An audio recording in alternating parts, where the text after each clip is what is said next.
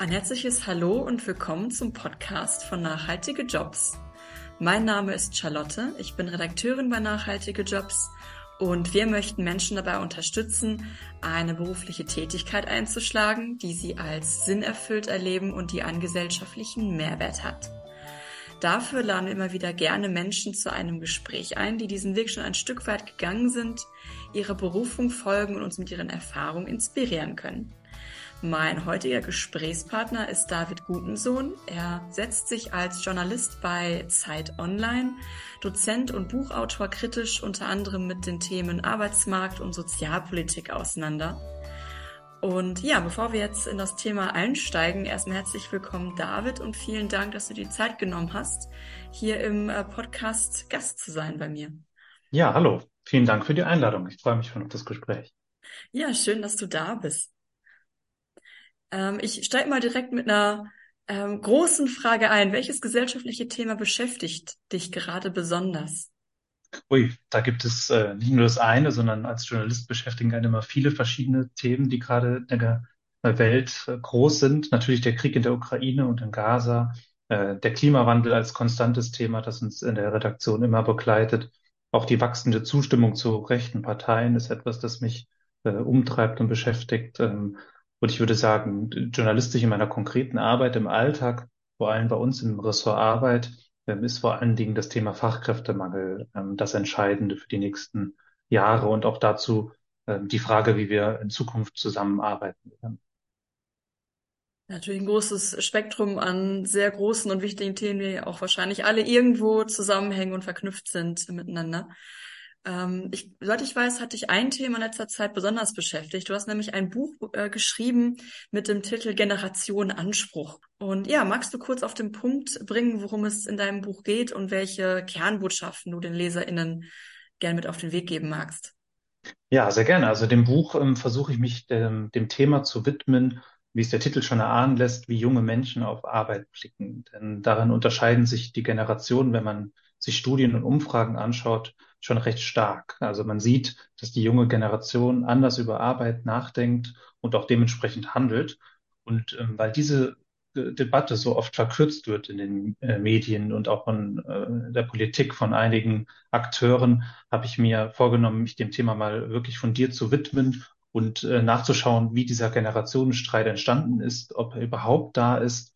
Und ich würde gerne Klarheit in die Debatte bringen und einmal aufzeigen, dass es da ganz oft auch Klischees gibt, Klischees zu glauben, dass äh, junge Menschen fauler seien als andere und dass es auch ein Vorurteil ist, äh, der jungen Generation pauschal zu unterstellen, dass sie nicht arbeiten will.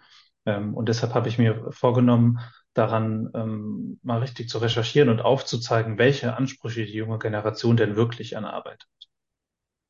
Ja, du hast gerade gewisse Klischees genannt, die mit bestimmten Generationen verknüpft werden. Da gibt es ja auch diese, ich nenne das mal bewusst ein bisschen provokativ, Schubladen, also Generation Y, die Millennials, Gen Z, die Boomer und so weiter. Ähm, vielleicht für diejenigen, die noch nicht so ganz in dem Thema drin sind, magst du diese Definition vielleicht kurz erkennen, woher diese Buchstaben überhaupt kommen und vielleicht ähm, auch so ganz grob, was die einzelnen Generationen auszeichnet oder zumindest die, um die es hauptsächlich geht, die auf dem Arbeitsmarkt gerade aktiv sind. Genau, also bei den Generationenbegriffen muss man etwas aufpassen, weil die natürlich dazu neigen, dass man pauschale Urteile über Generationen fällt. Ähm, ganz generell kann man sagen, dass gerade die Gen Z und die Generation Y, also die Jüngeren, das sind die unter 30-Jährigen, wenn man die als Gruppe grob zusammenfassen will, dass die sich ähm, hinsichtlich ihrer Einstellung, was den Arbeitsmarkt betrifft, schon von anderen Generationen unterscheiden, dass man aber trotzdem keine pauschalen Urteile fällen sollte über die jungen Menschen. Das wird ganz oft in der Verkürzung der Debatte dann doch gemacht. Mhm. Welche konkreten Ansprüche ähm, kann und darf die junge Generation aus seiner Perspektive auch an den Arbeitsmarkt stellen? Du hast gerade gesagt, die haben durchaus auch andere Ansprüche als jetzt vielleicht die älteren Generationen. Und was hast du bei deinen ja, Recherchen rausgefunden? Ja, definitiv haben sie andere Ansprüche an Arbeit. Wir können ja später noch darüber sprechen, wie man die ähm, dementsprechend auch bewerten mag. Ähm, ich würde aber sagen, dass die Ansprüche gar nicht so radikal sind, wie manche denken oder zumindest der Generation unterstellen. Ähm, um das grob zusammenzufassen, junge Menschen fordern, dass Arbeit nicht krank machen darf, dass sie weder dauerhaft unter oder auch überfordern soll, und dass es stattdessen sinnvolle, nachhaltige Jobs geben sollte, flexible Arbeitsmodelle und auch eine gewisse Form von neuer Arbeitsorganisation. Also die junge Generation, gerade weil ihr Arbeit so viel bedeutet, setzt sich damit kritischer auseinander, als andere das getan haben, weil sie eben mehr auch ähm, an ihre mentale Gesundheit denkt und mehr an das große Ganze denkt, als an kleinen Schritten, wie das jetzt in den vergangenen Jahrzehnten passiert ist. Die Perspektive finde ich spannend, dass du sagst, gerade weil ihnen die Arbeit so wichtig ist, hinterfragen sie das kritisch. Da ist ja oft das Gegenteil. Was, wenn man ne, so medial die Diskussion verfolgt, ist ja oft der, der Vorwurf im Raum, äh, die wollen ja gar nicht mehr arbeiten, die wollen nur noch Freizeit haben, ähm, und haben, also die Arbeit ist ja quasi in deren Welt überhaupt gar nicht mehr groß ähm, an Bedeutung. Also dass da so eine Art von Luxus mhm. oder ja, ja da, Luxusdenken irgendwie ist.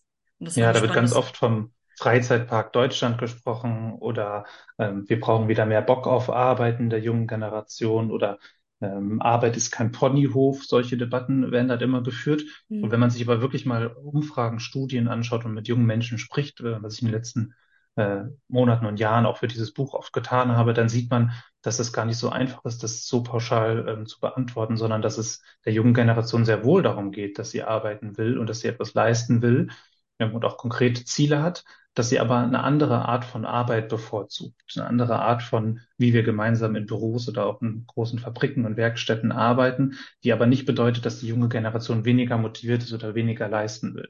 Also dieser Leistungsgedanke ist in der jungen Generation ähnlich groß wie in anderen, sondern es geht eher darum, eine neue Art von Arbeit zu entwickeln. Das ist der jungen Generation wichtig. Hm. Würdest du sagen, dass es auch irgendwo ein Stück weit einen Wandel gibt in Bezug auf also Motivation ist ja nochmal was anderes und der Wille, irgendwie was Sinnvolles in die Welt zu tragen, ist ja nochmal was anderes, als zu sagen, ich knüpfe meinen Wert als Individuum innerhalb der Gesellschaft an Lohnarbeit. Das ist ja wenn man jetzt wieder in, in Klischees und Schubladen äh, irgendwie so ein bisschen sprechen will, bei der älteren Generation ja schon zu beobachten, dass da dieser Wert sehr stark eben auch an Lohnarbeit geknüpft ist. Also nach dem Motto, mhm. ein Individuum ist nur etwas wert in der Gesellschaft, wenn ähm, dementsprechend Leistung in Form von Lohnarbeit ähm, quasi hinten dabei rauskommt. Siehst du ja. da bei den Jüngeren da eher einen Wandel, dass dieser Wert dann nochmal sich, ähm, sich verschoben hat und auch vielleicht auch ein Stück weit so dieses Versprechen des Kapitalismus, okay, wenn ich viel arbeite, habe ich auch am Ende viel Wohlstand, dass das Versprechen sich langsam so ein bisschen auflöst und viele junge Menschen merken, ähm, das, das geht ja gar nicht auf und dementsprechend auch mich äh, mein Leben anders ausrichte. Ja, das höre ich auf jeden Fall immer wieder. Also gerade die, die These, dass viele junge Menschen glauben, dass sie den Wohlstand der eigenen Eltern gar nicht erreichen oder übertreffen könnten. Und das hat natürlich schon einen Effekt darauf, wie sie Arbeit in ihrem ähm, Leben orientieren, beziehungsweise welchen Stellenwert Arbeit in ihrem Leben hat. Das ist schon einer der Hauptgründe, weshalb sich junge Menschen von diesem alten Ideal von Arbeit schrittweise entfernt haben. Denn äh, für die ältere Generation war Arbeit immer wie eine Religion, wie etwas Heiliges, dem man huldigt und folgt. Doch all das fällt so ein bisschen in sich zusammen, wenn die Karotte vor der Nase fehlt. Also wirklich dieses äh, Versprechen, dass es ähm, einen anderen Wohlstand geben wird und sich die Situation verbessert. Also wenn man nicht mehr daran glaubt, dass man durch Arbeit aufsteigen kann, sich die Eigentumswohnung in der Stadt leisten kann oder überhaupt über Eigentum nachdenken kann, dann fehlt vielen Menschen schon der Eindruck oder viele Menschen haben dann eben den Eindruck, dass es nicht unbedingt entscheidend ist, mit Arbeit reich zu werden, sondern Arbeit so zu gestalten, dass sie gut zum Leben passt. Denn egal in welcher geschichtlichen Phase, ob im Mittelalter, Nationalsozialismus, im Kapitalismus nach dem Mauerfall, Arbeit war immer zentral und das Wichtigste im Leben. Und das ändert sich bei der jungen Generation. Ähm, wenn man einen Teil der jungen Menschen fragt, wofür es sich noch lohnt, sich aufzuopfern, dann fragen ganz viele junge Menschen, macht das überhaupt noch Sinn, wenn ich äh, weiß, dass die Klimakrise den Planeten ohnehin bedroht? Oder ich habe in der Pandemie gelernt, dass eine Welt auch so ganz anders aussehen kann, in der Menschen Arbeit hinterfragen. Es geht also schon um Grundsätzliches. Und gleichzeitig ist wichtig zu betonen, dass es nicht darum geht, weniger leisten zu wollen, sondern anders arbeiten zu wollen. Das ist, glaube ich, das Entscheidende, denn ich persönlich kenne keinen jungen Menschen, der faul ist oder sich zurücklehnt ähm, oder sagt, ich will nicht mehr nicht mehr leisten und nicht mehr arbeiten, ähm, auch wenn das dieser Generation immer vorgeworfen wird. Hm. So, aber momentan sieht der Arbeitsmarkt ja für Arbeitnehmende ganz, ganz gut aus.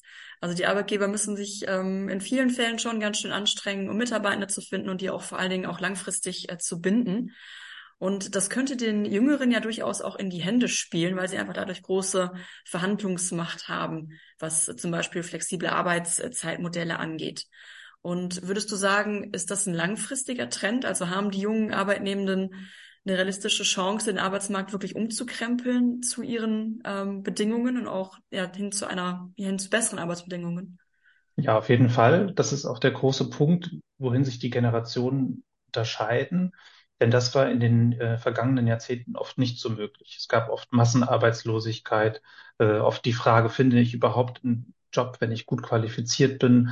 Ähm, und all diese Fragen haben sich durch den Fachkräftemangel für die junge Generation verändert. Deshalb ist auch eine meiner Thesen, dass äh, auch die älteren Generationen viel mehr für sich ähm, gefordert hätten und eben ähnliche Ansprüche an Arbeit gehabt hätten, wenn die Möglichkeit überhaupt bestanden hätte, so etwas zu fordern. Also ich glaube, dass es sehr sicher dazu kommen wird, dass die junge Generation den Arbeitsmarkt umkrempeln und verändern wird.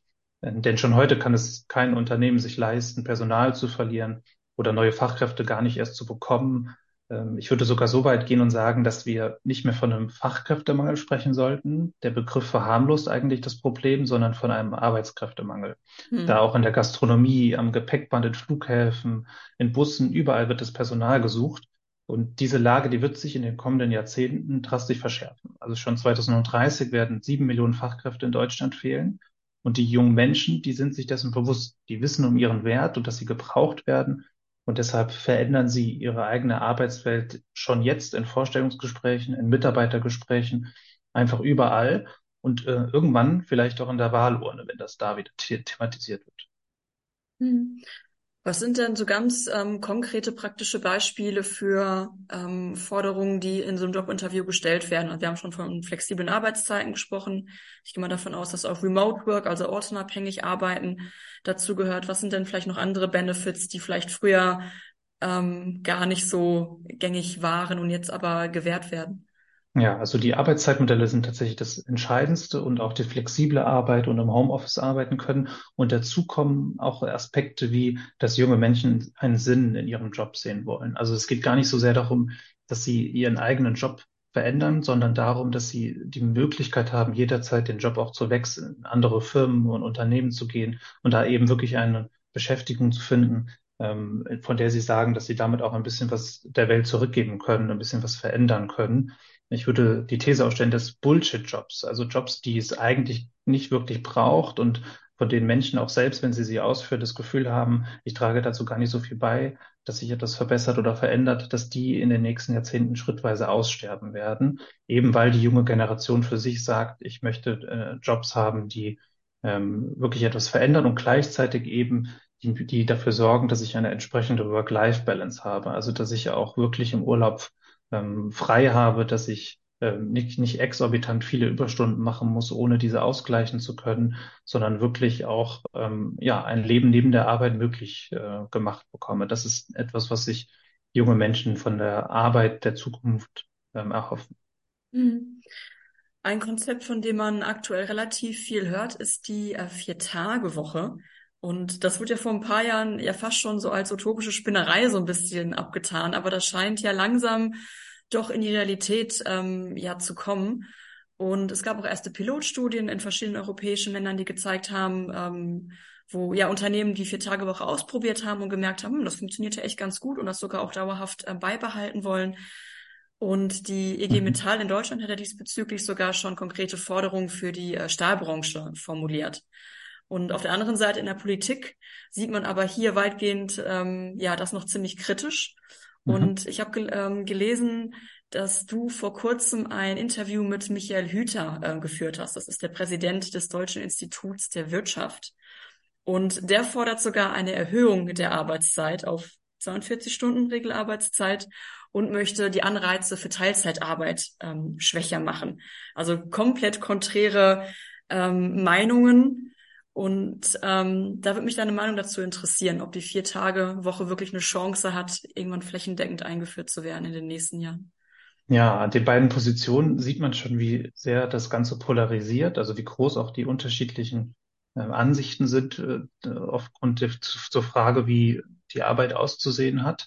Und äh, man kann ganz klar sagen, dass die Vier-Tage-Woche in einem Trend liegt. Und ich würde auch sagen, dass sie sich langfristig in immer mehr Branchen und Industrien durchsetzen wird.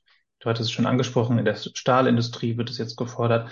Ähm, die GDL hat das in ihrem aktuellen Tarifkonflikt auch gefordert für die Deutsche Bahn und äh, jetzt schon in Teilen umsetzen können. Es gibt immer mehr Angestellte, die das selbst für sich in Bewerbungsgesprächen fordern, immer mehr Stellenausschreibungen, in denen man sieht, dass Arbeitgeber auch schon von sich aus sagen, wir sind da flexibel und bieten so etwas an. Also ich würde die These aufstellen, dass sich die Vier-Tage-Woche in immer mehr Branchen in den nächsten Jahren und Jahrzehnten umsetzen will. Gewerkschaft Verdi und auch der DGB haben schon gesagt, dass sie das in künftige Tarifverhandlungen mit reinbringen wollen, beispielsweise im Gesundheitssektor. Also es gibt da wirklich viel, was sich bewegt. Ich würde auch sagen, dass es in der Politik erste Anzeichen dafür gibt. Also die SPD hat jetzt schon häufiger in Form von Saskia Esken, der Parteivorsitzenden, zum Ausdruck gebracht, dass sie die Vier-Tage-Woche als Modell für ähm, empfehlenswert hält und sich dafür politisch auch einsetzen möchte. Ich kann mir vorstellen, dass grüne und linke Parteien sich dem auch irgendwann ähm, anschließen werden. Also dass die Vier-Tage-Woche ähm, in der Long-Term-Perspektive auch ähm, sich immer mehr und häufiger durchsetzen wird. Also ja, das war ein Konzept, über das noch vor einigen Jahren äh, viel gelächelt wurde. Und jetzt sieht man aber, dass die Bedürfnisse, der Wunsch danach, nicht nur in der jüngeren Generation übrigens, sondern auch in anderen Generationen so stark ist, dass sich Unternehmen und auch die Politik daran anpassen werden. Hm. Ich habe dieses, ähm, dieses Interview mit äh, Michael Hüter mit, mit sehr großem Interesse gelesen und fand das total, total spannend und sehe viele Position, die er da eingenommen hat, auch persönlich sehr kritisch, sage ich jetzt ganz offen, wobei er einen Punkt erwähnt hat, den ich durchaus valide finde und wo ich auch für mich selber auch noch keine schlüssige Antwort äh, irgendwie finden äh, könnte, dass immer so ein bisschen ähm, das Statement, die Vier-Tage-Woche ist nur für Privilegierte. Also klar, das ist natürlich einfach für Menschen, die am Schreibtisch sitzen, ähm, ihr, ihre Arbeit eben ins Homeoffice ähm, verlagern können und wo es auch mal okay ist, wenn ich jetzt an einem Freitag nicht da bin. Und was ist jetzt beispielsweise mit Berufen in der Sozialbranche, in der Pflegebranche, wo natürlich das Krankenhaus nicht einfach sagen kann oder das Pflegeheim sagen kann, ja gut, freitags haben wir halt zu, da ist halt niemand da. ja, da so ein bisschen die Frage, ist die Vier-Tage-Woche nur was für Privilegierte? Und so auch der Punkt, der Lohnausgleich, ob der jetzt da ist oder nicht. Weil wenn ich jetzt, sage ich mal, eh schon ähm, irgendwo am knappsten bin finanziell, auch mit fünf Tage Arbeit und ich dann mich entsch entscheide, ich möchte nur vier Tage arbeiten, aber bekomme dementsprechend auch weniger Lohn, ist das einfach hm. gar nicht im Bereich des Möglichen. Ähm, ja, ich sehe ja, darin, deine Meinung würde mich dazu interessieren. Hm. Ja, ich sehe darin tatsächlich eine große gesellschaftliche Gefahr auch, wenn sich eben die Vier-Tage-Woche oder die Arbeitsstundenreduzierung vor allen Dingen auf Privilegierte ähm, bezieht. Das birgt ganz großen gesellschaftlichen Sprengstoff, wenn die einen sehen, ich muss da hart arbeiten und muss fünf Tage die Woche arbeiten und auch noch Überstunden machen und bin auch wahrscheinlich noch im Schichtmodell und dann äh, sehen sie das andere vier Tage im Homeoffice arbeiten, aber dasselbe verdienen oder sogar mehr verdienen. Also das ist ein wirklich großes gesellschaftliches Problem, das da auf uns zukommen könnte. Ähm, ich glaube aber tatsächlich, gerade in den Sozialberufen ähm, gibt es Gewerkschaften, die das fordern werden. Also Verdi hat das schon angekündigt oder wir haben ja auch über die Stahlindustrie schon gesprochen. Also es wird in verschiedensten Branchen ähm, dazu kommen, dass Gewerkschaften das fordern und dass es schrittweise in diese Richtung gehen wird. Und gerade in den sozialen Berufen ist es ja häufig ohnehin schon so, dass da kaum jemand in Vollzeit arbeitet. Also gerade in der Pflege, mit der ich mich in den vergangenen Jahren ähm, viel beschäftigt habe, auch weil meine Eltern in der Pflege arbeiten oder gearbeitet haben. Und ähm, in den Bereichen, da sieht man, dass kaum jemand in Vollzeit angestellt ist. Also da gibt es trotzdem Dienstpläne, äh, in denen das so funktioniert, dass dann freitags die Klinik oder das Pflegeheim nicht geschlossen wird, sondern ähm, dass eben das Arbeits, äh, die Arbeitsvolumen so verteilt werden, dass ähm, trotzdem an allen Tagen ähm, der Betrieb am Leben gehalten werden kann, sozusagen. Also ich glaube, dass es da komplizierter und herausfordernder sein wird, auch gerade weil es äh, zumindest in diesen Berufen in, in Teilen ähm, neues Personal brauchen wird, weil man eben nicht noch viel stärker auf Produktivität setzen kann. Und gleichzeitig glaube ich, ähm, dass sich das in den nächsten Jahren zeigen wird und äh, dass es eine ganz spannende Entwicklung sein wird, zu beobachten, wie die Unternehmen ähm, die Vier-Tage-Woche umsetzen. Und auch in Deutschland startet in diesem Jahr ein großes Pilotprojekt, in dem ähm, ich glaube, mehr als 50 Unternehmen die Vier-Tage-Woche umsetzen und das eben ähm, gut begleiten und wissenschaftlich begleiten lassen. Und da werden wir dann auch sehen, welche Effekte das hat denn die Vier-Tage-Woche hat in anderen Ländern schon gezeigt, beispielsweise, dass der Krankheitsstand deutlich zurückgegangen ist, die Burnout-Rate gesunken ist und Menschen dadurch eben auch letztendlich mehr arbeiten, als wenn sie zu viel arbeiten und dadurch zu oft ausfallen. Also es gibt da ganz, ganz spannende Effekte. Ähm, und ja, ich sehe das als große gesellschaftliche Herausforderung auch für die Politik an, äh, dafür zu sorgen, dass es eben nicht zu einem ähm, zu einem großen Konflikt kommt zwischen den Privilegierten, die weniger arbeiten und allen anderen, die mehr arbeiten. Hm. Das könnte ja fast schon auch irgendwo eine Lösung für das Problem sein, was ja erstmal paradox klingt. Also wenn man jetzt, ähm, wenn wir jetzt bei der Sozial- oder Pflegebranche bleiben und sagen, okay, da, da ist jetzt schon ein eklatante Fachkräftemangel. Ähm, es gibt jetzt schon unzählige Kinder, die nicht betreut werden oder Menschen, die nicht gepflegt oder versorgt werden ähm, oder nicht ausreichend versorgt werden können, weil es einfach zu wenig Personal gibt. Und wenn wir jetzt dann nochmal das Arbeitsvolumen reduzieren auf vier Tage, dann wird das Problem ja noch größer. Wobei man ja auch sagen könnte, gerade wenn die Arbeits Arbeitsbedingungen attraktiver werden, ist es vielleicht auch für mehr Menschen attraktiver, diesen, diesen Beruf zu wählen und dass damit der Fachkräftemangel auch so ein Stück weit wieder kompensiert mhm. werden könnte. Ja, gerade in der Pflege gibt es ähm, gute Studien und Umfragen dazu unter Angestellten oder ehemaligen Angestellten in der Pflege, die sagen, wenn der Beruf attraktiver wird, dann kehre ich zurück. Mhm. Oder die sagen, ähm, ich habe jetzt gerade eine Drei-Tage-Woche und wenn sich das finanziell für mich lohnt, dann würde ich aufstocken auf eine Vier-Tage-Woche. Und einen anderen Effekt, der ganz oft vergessen wird, gerade in den Bereichen, in denen äh, primär Frauen beschäftigt sind, ähm, ganz oft würde die Vier-Tage-Woche dazu führen, dass Männer weniger arbeiten und Frauen mehr arbeiten können dass Männer nämlich, wenn sie nur noch an vier Tagen und nicht an fünf Tagen in der Woche arbeiten, dann zu Hause auch mehr Care-Arbeit übernehmen und dadurch sozusagen ein Potenzial freigesetzt wird, dass Frauen ihre Arbeitszeit aufstocken können. Denn das ist nämlich in Deutschland tatsächlich eines der größten Probleme, dass mhm. der Arbeitsmarkt immer noch so ungerecht gestaltet ist, dass Männer deutlich mehr erwerbstätig sind als Frauen und Frauen mehr Care-Arbeit zu Hause übernehmen. Und der gesellschaftliche Trend eben mit der Arbeitszeitreduzierung der könnte in die Richtung gehen. Denn wir sehen das auch in Umfragen, dass tendenziell Männer deutlich weniger arbeiten wollen und Frauen eigentlich ein bisschen mehr arbeiten wollen würden. Und die Vier-Tage-Woche in verschiedenen Branchen könnte dazu führen, dass sich das angleicht, dass sozusagen ein Stück der Stunden, die wegfallen, ähm, dann ersetzt werden können, dadurch, dass ähm, andere Leute wieder ihre Teilzeitstellen aufstocken können. Dass also sozusagen ähm, in einer Familie, in der jetzt der, der Partner fünf Tage die Woche arbeitet und die Partnerin drei Tage die Woche arbeitet, in Zukunft beide vier Tage in der Woche arbeiten. Das sind alles gesellschaftliche Entwicklungen, ähm, die ganz spannend sein können, wo wir sehen können, dass es oft gar nicht um die Frage gehen wird, ähm, wie ersetzen wir jetzt diese Stunden, sondern dass es auch automatische Prozesse sind, die dann einsetzen werden. Aber genau das wird dann in solchen Pilotprojekten hm. ähm, gut beobachtet. Das ist ganz spannend zu sehen. Ja, super spannend. Kommen wir vielleicht von einem Konzept, was vielleicht noch ein bisschen utopisch ist, zu einem Konzept, was wirklich noch utopisch ist. was ist deine Meinung zum bedingungslosen Grundeinkommen? Also sprich, jeder Bürger, jede Bürgerin erhält bedingungslos eine gewisse Summe X vom Staat als Basisversorgung. Da gibt es auch ganz viele verschiedene Variationen dieses Konzepts, aber das ist so das ähm, ganz grobe Grundprinzip. Und es gibt einen Verein, der nennt sich mein Grundeinkommen. Ähm, der hat in einer Studie mit dem Deutschen Institut für Wirtschaft kürzlich nachgewiesen, dass es theoretisch zumindest finanzierbar wäre, nämlich durch einen ja ziemlich radikalen Umbau des Steuersystems. Ähm, ist das eine Utopie, die auch Realität werden könnte?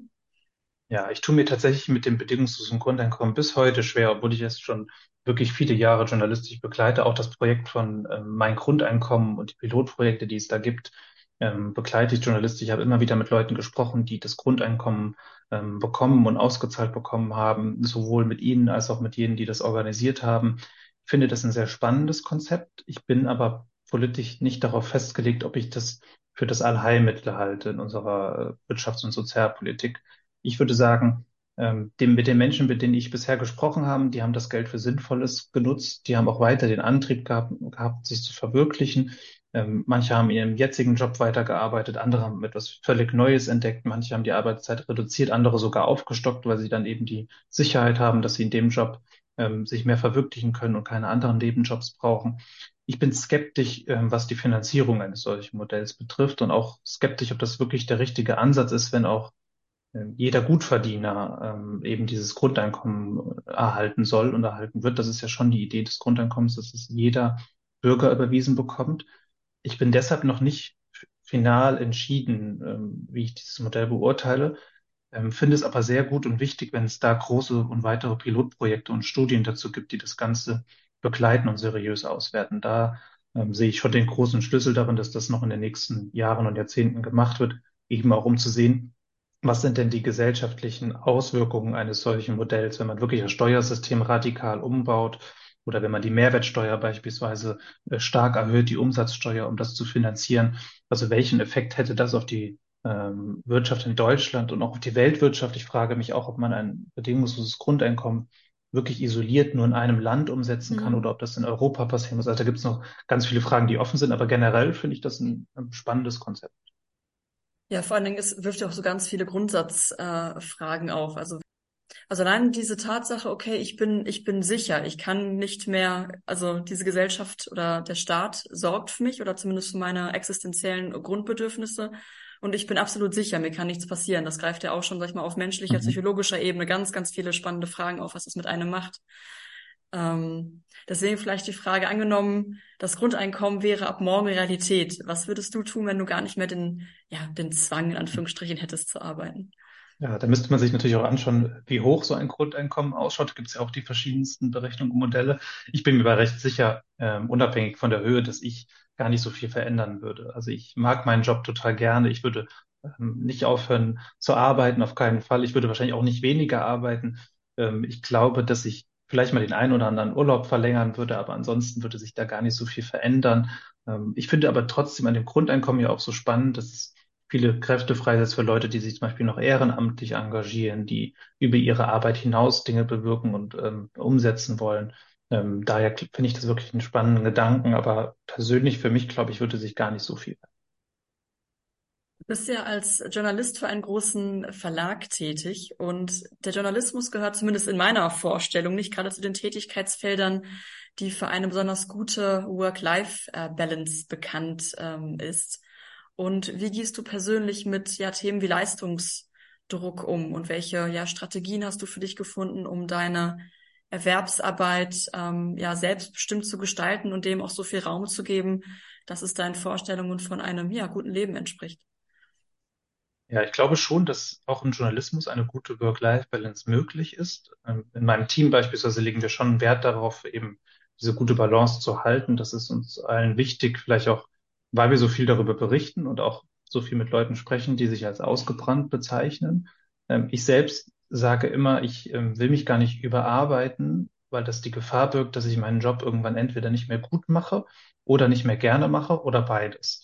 Und das will ich schon meinem Arbeitgeber gegenüber nicht und auch mir persönlich gegenüber nicht, weil ich eben äh, meinen Job so gerne mache. Deshalb halte ich diese ähm, eingebaute Burnout-Sperre, die der jungen Generation immer attestiert wird, für ziemlich wichtig.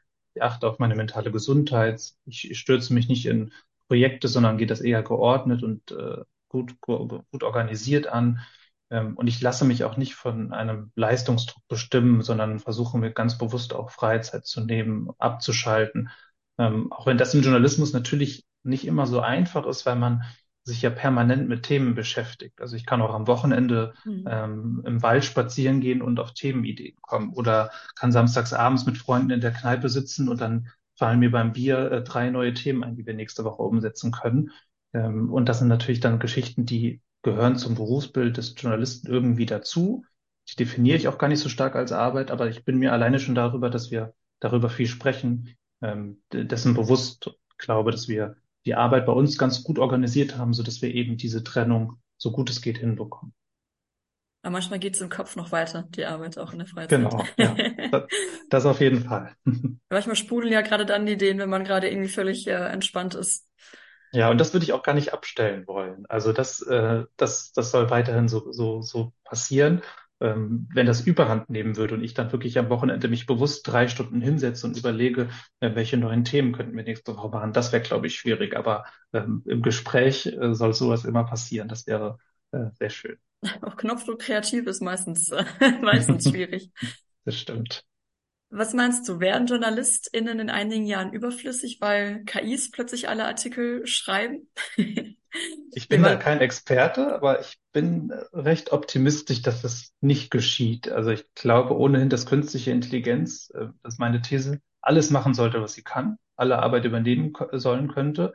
Ähm, wir sollten da gerade in Zeiten des Fachkräftemangels und auch in Zeiten, in denen sich Menschen wünschen, weniger zu arbeiten, gar nicht so Angst davor haben, sondern sollten uns sagen, wenn KI Arbeit übernehmen kann oder zumindest ähm, einzelne Arbeitsschritte, dann soll sie das tun. Ähm, aber wir müssen uns gerade auch im Bewusstsein mit Blick auf den Journalismus ganz klar sagen, künstliche Intelligenz wird nicht alles machen können. Also in meinem Job kann ich mir nicht vorstellen, dass äh, eine KI Interviews führt, wie das Gespräch, das wir gerade haben, äh, Menschen trifft, äh, Konferenzen organisiert und Themenideen ähm, sich ausdenkt, äh, Themen alleine recherchiert oder auch Bücher schreibt, wie das, was ich geschrieben habe und einen Podcast davon erzählt. Also all das kann ich mir nicht vorstellen. Was aber so sein wird in Zukunft oder was ich mir zumindest vorstellen kann, ist, dass sie ähm, Artikel produzieren kann, Bilder suchen kann, Titel vorschlagen kann. Und ich würde sagen, für all das bin ich offen. Ähm, wenn das dann im Umkehrschluss bedeutet, dass ich mehr Zeit für größere Recherchen habe oder auch mehr Freizeit, dann ähm, finde ich das tatsächlich eher eine positive Entwicklung. Ähm, und das ist, glaube ich, die Herausforderung in vielen Redaktionen in den nächsten Jahren und Jahrzehnten, künstliche Intelligenz so zu nutzen, dass sie die Arbeit gut ergänzt und nicht ersetzt. Ähm, und das wird nicht nur im Journalismus super wichtig sein, sondern in vielen anderen Branchen. Ähm, und ich glaube, dass das gut funktionieren kann. Mhm. Also KI eher als, als Helferlein. Genau, das glaube ich schon. Ja, das, das wird in, in der Branche zumindest so sein. In anderen kann man schon absehen, äh, das habe ich auch schon recherchiert, dass einige Berufe auch komplett ersetzt werden könnten oder zumindest größtenteils ersetzt werden könnten. Und da ist es, glaube ich, super wichtig, schon recht früh darauf die Menschen einzugehen und zu gucken, wie man sie umschulen kann, wie man andere Berufe für sie attraktiv machen kann. Und das ist ja das Positive am Fachkräftemangel. Ähm, wenn uns künstliche Intelligenz in den nächsten Jahrzehnten Arbeit abnimmt, dann bedeutet das ja nicht, dass ähm, diese Menschen alle in die Arbeitslosigkeit fallen, sondern im Gegenteil, die werden in anderen Branchen oder in ihrer selben Branche mit einer Umschulung andere Arbeit finden, für die auch Händering Personal gesucht wird. Also ich bin da tatsächlich sehr optimistisch. Hm, also dieses Horrorszenario, äh, plötzlich werden nämlich 70 Prozent der Menschen arbeitslos, weil ihre Jobs ähm, nicht mehr existieren, weil eine KI sie jetzt macht. Ich glaube, das ist dann durchaus noch ein bisschen ähm, übertrieben. Das, mhm. das sehe ich ähnlich. Ähm, wobei ich auch das Gefühl habe, dass ähm, da auch so ein bisschen irgendwie wie der neue Sau durchs Dorf äh, getrieben wird, weil es einfach dieses Versprechen von von so vielen technologischen Innovationen war, okay, wenn das jetzt äh, den Durchbruch erlebt, dann müssen wir alle weniger arbeiten, weil wir so viel effizienter sind. Und die meisten von uns arbeiten immer noch 40 Stunden die Woche. Und ich frage mich so ein bisschen, warum greifen diese Effizienzsteigerungen nicht ähm, in dem Sinne, dass wir wirklich weniger arbeiten und könnte aber KI deiner Meinung nach wirklich der Gamechanger sein, der das wirklich dann möglich macht? Ja, zumindest die Expertinnen und Experten, die sich damit im Detail beschäftigen, die sind sich recht sicher, dass, dass das passieren wird, dass ähm, Arbeit nicht großflächig ersetzt wird, aber eben ähm, einzelne Arbeitsschritte so von der künstlichen Intelligenz übernommen werden können, dass es in die Richtung geht, dass Menschen in ihren Jobs äh, weniger ähm, weniger Arbeit zu tun haben, beziehungsweise andere Arbeit. Das, glaube ich, wird in, in, in Zukunft der Schlüssel sein. Ich weiß nicht, ob so Prognosen, John Maynard Keynes hat ja mal vor vielen Jahrzehnten gesagt, dass er glaubt, dass wir nur noch 15 Stunden die Woche arbeiten mhm. werden. Ähm, das halte ich dann doch für utopisch weiterhin.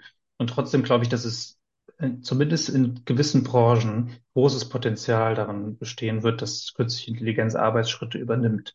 Ähm, nicht unbedingt in den Sozialberufen, über die wir geredet haben, ähm, da kann ich mich jetzt, kenne ich mich auch was Robotik und andere Methoden angeht, zu wenig aus. Ähm, aber gerade so alles, was, ähm, alles, was Sekretariatsarbeiten angeht, im Bankenwesen wird da ganz viel passieren. Ähm, in der Organisation von Arbeit, Dienstpläne erstellen, E-Mails schreiben, Calls machen, also Kunden, kundenorientierte Arbeit, die digital abläuft, all das wird sich automatisieren. Und ich glaube, dass das aber nicht bedeutet, dass die Menschen, die diese Jobs heute machen, ähm, dann in Zukunft deutlich weniger oder gar nicht mehr arbeiten, sondern die werden anderen Branchen händeringend gesucht und werden dann wahrscheinlich wechseln. Mhm. Und es könnte sogar ein positiver Effekt für viele Branchen sein. Also wenn ich mir vorstelle, dass im Supermarkt in Zukunft die Kassen alle automatisiert sind und dann die Kassiererin ähm, und Kassierer beispielsweise in den sozialen Bereich wechseln oder Leitungsfunktionen übernehmen oder andere Berufe machen, dann ist es eine Entlastung für viele Branchen. Ähm, und genauso in der Werbeindustrie und anderen Industrien, die von künstlicher Intelligenz stark betroffen sind. Siehst du da auch gewisse gesellschaftliche Risiken? Also wir haben jetzt ein sehr, ein sehr positives Szenario aufgemacht, was jetzt gar nicht unrealistisch sein muss, aber ja, siehst du da auch auf der anderen Seite gewisse Risiken, die eintreffen können? Ja, zumindest in den Branchen, die sehr stark betroffen sein werden, ähm, sehe ich das Risiko oder die Gefahr, dass wir zu langsam reagieren. Also dass dieser Prozess ähm, von heute auf morgen recht schnell passieren kann. Mhm. Wir rechnen nicht damit. Keiner hat auch damit gerechnet, dass ChatGPT ähm, so schnell kommt und so gut auch schon gestartet ist. Und ich habe so ein bisschen die Sorge, dass viele in der Wirtschaft, auch in der Politik zu träge sind ähm, und nicht sofort handeln. Und dass so Themen wie Umschulung, so Themen wie ähm, wie lernen wir mit künstlicher Intelligenz zu arbeiten, anstatt von ihr ersetzt zu werden, dass das vielleicht zu spät angegangen wird und es deshalb schon zu gesellschaftlichen Konflikten führen kann, wenn dann viele Leute wirklich ähm, sich Sorgen darum machen, ob ihr Job eigentlich in ein, zwei Jahren noch existiert oder sogar in wenigen Monaten. Äh, wenn ich mir jetzt vorstelle, dass eine neue Software gelauncht wird, die den Kundenkontakt äh, revolutioniert oder die ähm, das ganze Office-Management, was dahinter steckt, also gerade so Terminkoordinierung, wenn das äh, Software und Tools ganz schnell super gut können, ähm, dann sind wir vielleicht ein bisschen zu langsam darin, das zu erkennen und äh, vorbeugend dafür zu sorgen, dass die Menschen ähm, andere, äh, vielleicht sogar bessere Arbeit für, sich sozusagen äh, bekommen können. Also das sehe ich schon als Gefahr. Und trotzdem die große Gefahr, über die viele immer gesprochen haben, also vor allen Dingen vor fünf, sechs Jahren noch, ähm, dass das jetzt großflächig Jobs ersetzt und wir in die Massenarbeitslosigkeit äh, erleben, das kann ich mir nicht vorstellen. Mhm. Also weniger, dass die Technologie an sich das Problem wird, sondern eher die, die Systemträgheit. Mhm. Mhm. Ja, unser Umgang damit, ja. Ja, ja, da ist was dran. Ähm, mal eine ganz andere Frage. Was bedeutet für dich persönlich Erfolg? Ähm, fällt dir vielleicht ein Erlebnis oder ein Projekt ähm, ein, bei dem du am Ende das gute Gefühl hättest, boah, ich habe heute echt was Sinnvolles bewegt?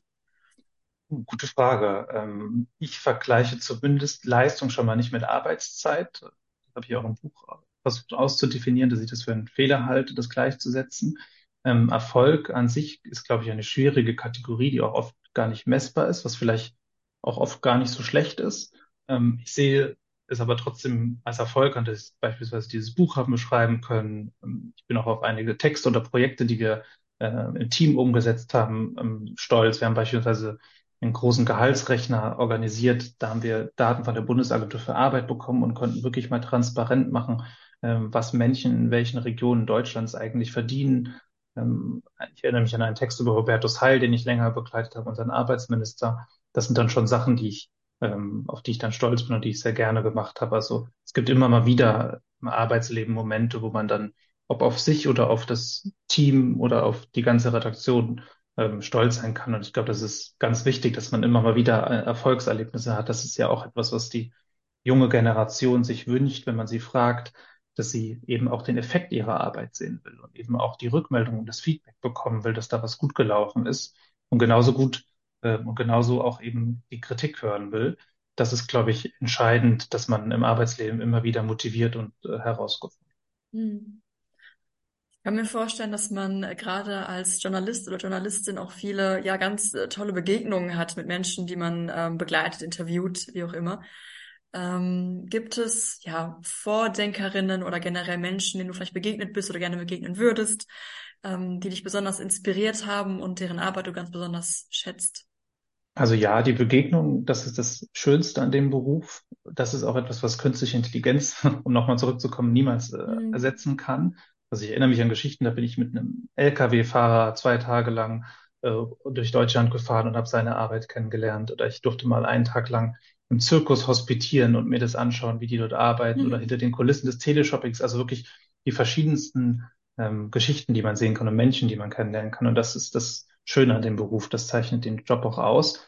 Und zum Thema Vorbilder. Ich glaube, nicht, dass es eine Vorbild gibt, dem ich nacheifere. Das halte ich auch gar nicht so für gesund, wenn man sich so auf eine Person fixiert und der nacheifert. Ähm, aber ich kann sagen, ich würde gern so gut schreiben können wie Benedict Wells in seinen Romanen, die ich sehr gerne lese. Ähm, ich bewundere den Fußballer Messi dafür, wie er sekundenschnelle Entscheidungen trifft und mit denen kein anderer rechnet. Mhm. Ähm, und ich würde gern so spontan tolle kritische Interviews führen können, wie Marietta Slomka das macht im Heute-Journal. Das ist auch äh, jemand, den ich ähm, sehr gerne sehe und bewundere dafür, wie toll sie Fragen stellen kann und wie sie kritisch nachhakt. Das sind vielleicht so ein paar Persönlichkeiten, die mir gerade einfallen, die ich ganz, ja, ganz inspirierend finde. Hm. Das ist eine, ist eine gute Mischung, würde ich sagen. Ja, ich finde, das ist ein schönes äh, Schlusswort. Ähm, ja, vielen Dank, David, dass du, dass du da warst für deine ja, inspirierenden Antworten und dass du deine Erfahrungen mit uns geteilt hast. Und ähm, ja, dann verabschieden wir uns hiermit von dieser Podcast-Episode ja, und bis bald, David. Ja, hat mich sehr gefreut. Ciao. Ciao. Und falls du, liebe Hörerinnen, lieber Hörer, dich für weitere nachhaltige Berufsbilder und Tipps für die Jobsuche in den grünen Branchen interessierst, schau gerne mal in unserem Blog vorbei. Da warten einige Inspirationen auf dich.